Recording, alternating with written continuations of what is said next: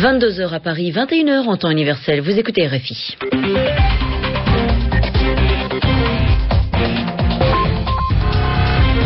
Lucie Monnier-Reyes. Bonsoir à tous et bienvenue dans ce journal en français facile en votre compagnie Mehdi Medeb. Bonsoir. Bonsoir Lucie, bonsoir à tous. À la une de ce vendredi 20 mars, la visite euh, du pape en Afrique. Benoît XVI est en Angola, un pays qu'il a appelé à combattre la pauvreté. Dans ce journal aussi, nous parlerons d'un accident en mer. Un accident entre deux navires de la marine américaine. Nous verrons où et ce qui s'est passé avec Olivier Four. Enfin Lucie, c'est aujourd'hui la journée de la francophonie une fête de la langue et de la culture française. Reportage en Arabie Saoudite dans ce journal. Le journal en français facile.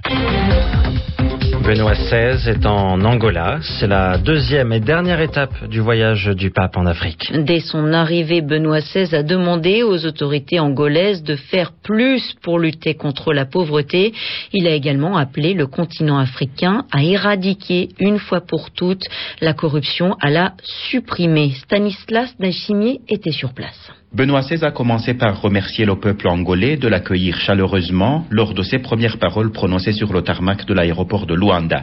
50% de la population dans ce pays est catholique et une foule immense, vêtue de blanc et de jaune, les couleurs du Vatican, est allée tenter de l'apercevoir. Après les chants et les danses d'attente, il y a eu des bousculades au passage du cortège emmenant le pape à l'Annonciature, où il va résider pendant son séjour en Angola.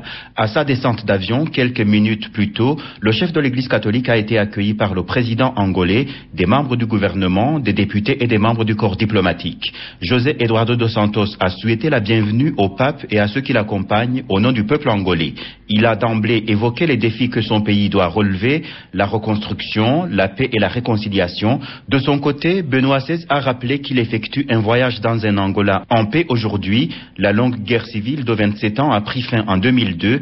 Le pape a souhaité que la paix soit renforcée à travers la réconciliation nationale et il a exprimé sa solidarité aux sinistrés de la province de Kunene dans le sud du pays où des inondations ont fait ces derniers jours plus de 10 morts et plus de 50 000 déplacés.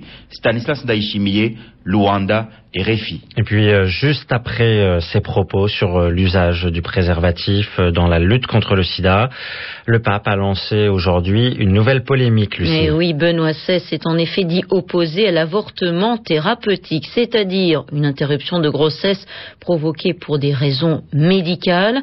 C'est ce qui est arrivé à une fillette au Brésil qui avait été violée. Sa mère a été excommuniée. Elle a été exclue par l'Église catholique en raison justement de cet avortement thérapeutique, ce qui avait provoqué alors de vives réactions dans le monde. C'est un accident assez rare qui s'est euh, produit la nuit dernière dans le détroit d'Ormuz. Deux bâtiments américains se sont rentrés dedans.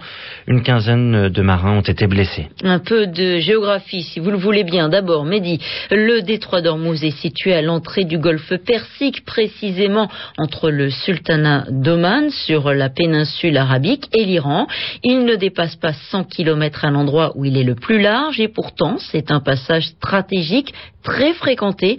C'est là aussi que transite 40% du pétrole mondial. Ce qui s'est passé la nuit dernière, c'est que deux bateaux, un sous-marin et un navire de la, la marine américaine, vous l'avez dit, se sont rentrés dedans. Un accident qui a provoqué une pollution en mer, Olivier Four. La collision survenue vendredi n'a pas interrompu le trafic dans le détroit d'Ormuz. D'après la cinquième flotte américaine basée à Bahreïn, l'USS New Orleans et le sous-marin USS Hartford sont toujours restés capables de se déplacer par leurs propres moyens, mais ils vont maintenant devoir rejoindre leur base et certainement subir des réparations. Les réservoirs du navire de transport et de débarquement USS New Orleans ont été endommagés et ils auraient laissé échapper près de 95 tonnes de carburant. En revanche, aucun détail n'a été fourni concernant les circonstances de cette collision, mais on sait que le détroit d'Ormuz est un véritable goulet d'étranglement. Ses eaux sont peu profondes, 80 mètres en moyenne pour 40 km de large seulement. Cela dit, chaque jour, des dizaines de pétroliers géants l'empruntent. 40% du brut mondial passe par ce bras de mer entre l'Iran, le sultanat d'Oman et les Émirats arabes unis. Verrou stratégique qui mène au golfe arabo-persique, le trafic dans le détroit fut fortement perturbé durant durant la guerre des tankers à laquelle s'étaient livrés l'Iran et l'Irak dans les années 80. La République islamique d'Iran qui menaçait encore récemment de bloquer le détroit en cas d'attaque contre ses installations nucléaires. Quelle leçon tirer euh, de la grande mobilisation sociale pour l'emploi et les salaires? Voilà ce que les organisations syndicales examinaient aujourd'hui, au lendemain des manifestations qui ont rassemblé en France entre 1 200 000 et 3 millions de personnes. Et ces huit syndicats ont décidé de prendre du temps pour la réflexion. Ils vont se réunir plus tard, le 30 mars, pour décider une nouvelle date de grève et de manifestation. Le gouvernement, lui, ne veut pas changer d'avis malgré la pression de la rue. Pas question de faire des efforts supplémentaires comme le réclamaient les grévistes. Après le Premier ministre François Fillon hier soir, c'était à Nicolas Sarkozy de réagir aujourd'hui. Les grèves et les manifestations ne sont pas une réponse à la crise, a-t-il dit. Et dans ce climat de colère sociale, une bonne nouvelle pour euh, l'emploi tout de même, puisque Renault annonce 400 nouveaux postes sur son usine de Flins en banlieue parisienne. En fait, c'est une demi-bonne nouvelle. Les 400 postes en question sont provisoires, c'est-à-dire qu'ils ne dureront pas très longtemps. En plus, ils seront donnés en interne, en fait, à des salariés venant d'autres usines, des salariés qui sont au chômage en ce moment. Ils viendront occuper ces emplois. Il s'agit en fait d'un transfert de la production de certains modèles habituellement fabriqués en Slovénie, mais aucun emploi ne sera pour autant supprimé dans ce petit pays d'Europe centrale, car là-bas, on a en fait trop de travail dans les usines Renault en ce moment. Voilà ce qu'a expliqué le président français Nicolas Sarkozy à Bruxelles, où il se trouvait pour une réunion de l'Union européenne. Il y a davantage de voitures, et notamment pour Renault, Clio et Twingo, qui se vendent. C'est une très bonne nouvelle. Il se trouve donc que l'usine de Slovénie tourne à plein, qu'il ne s'agit pas de supprimer des emplois en Slovénie. J'ai vu le Premier ministre slovène, je le lui ai dit, il ne perdra pas un emploi. Mais comme la demande est telle, il y a un surcroît de production. Et Renault a choisi de créer 400 emplois en France. Honnêtement, je suis président de la République française. Je m'en réjouis. Ça ne prend pas un emploi à nos amis slovènes et ça en redonne à Flins.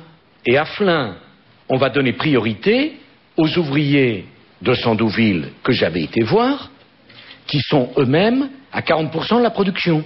C'est la démonstration que j'ai toujours voulu faire, qu'on pouvait défendre l'emploi industriel en France sans que ça supprime un emploi chez nos amis slovènes. J'ajoute que si le gouvernement français n'avait pas fait ce qu'il a fait à hauteur de 6 milliards d'euros pour l'industrie automobile, les usines Renault et PSA partout dans l'Europe seraient fermées. Le président français Nicolas Sarkozy au micro de Mounia Daoudi. Nous sommes aujourd'hui le 20 mars, Lucie et chers auditeurs, et à cette date, c'est la journée de la francophonie. Et oui, c'est la journée où la langue et la culture française sont en fête. Cette fête a lieu en fait depuis 1990. Euh, Des manifestations ont lieu aux quatre coins du monde francophone, en Afrique, en Asie, aux Amériques, mais aussi en Orient. Exemple au lycée français de Rio en Arabie Saoudite. C'est un reportage de Clarence Rodriguez. Ils sont heureux ce matin-là, les collégiens du lycée français de Riyad. Ils fêtent à leur façon la francophonie en interprétant notamment des classiques de la chanson française. Gilles Lejeune, attaché de coopération pour le français à l'ambassade de France à Riyad. C'est euh, vraiment la langue française qui est vivante, donc c'est euh, un vrai plaisir d'assister à ce spectacle. Sachant en plus que ça représente quand même un an de travail. Ce sont plusieurs nationalités qui sont présentes. On voit quand même que ce sont des enfants qui aiment cette langue, qui la font vivre.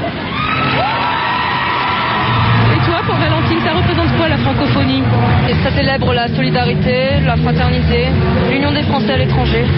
C'est important C'est un symbole Oui, je trouve que c'est un symbole. Ouais. C'est- on fait- ça nous permet de tous nous réunir et je trouve ça vraiment génial. Bonjour, comment tu t'appelles? C'était Kim. Et qu'est-ce que tu penses de la langue française? Euh, pour moi, c'est un tout petit peu difficile. Pourquoi? Parce que moi, je suis belgique et je parle belgique. Retour dans la salle de spectacle où nos jeunes collégiens poursuivent leur concours de chant, leur balade. Clarence Rodriguez, RFI, Riyad. Et voilà, c'est ainsi que se termine ce journal en français facile. Il est 22h10 à Paris. Merci d'avoir suivi ce journal. Merci à vous, Mehdi Medeb. On se retrouve demain, même heure sur RFI. Très bonne soirée à tous.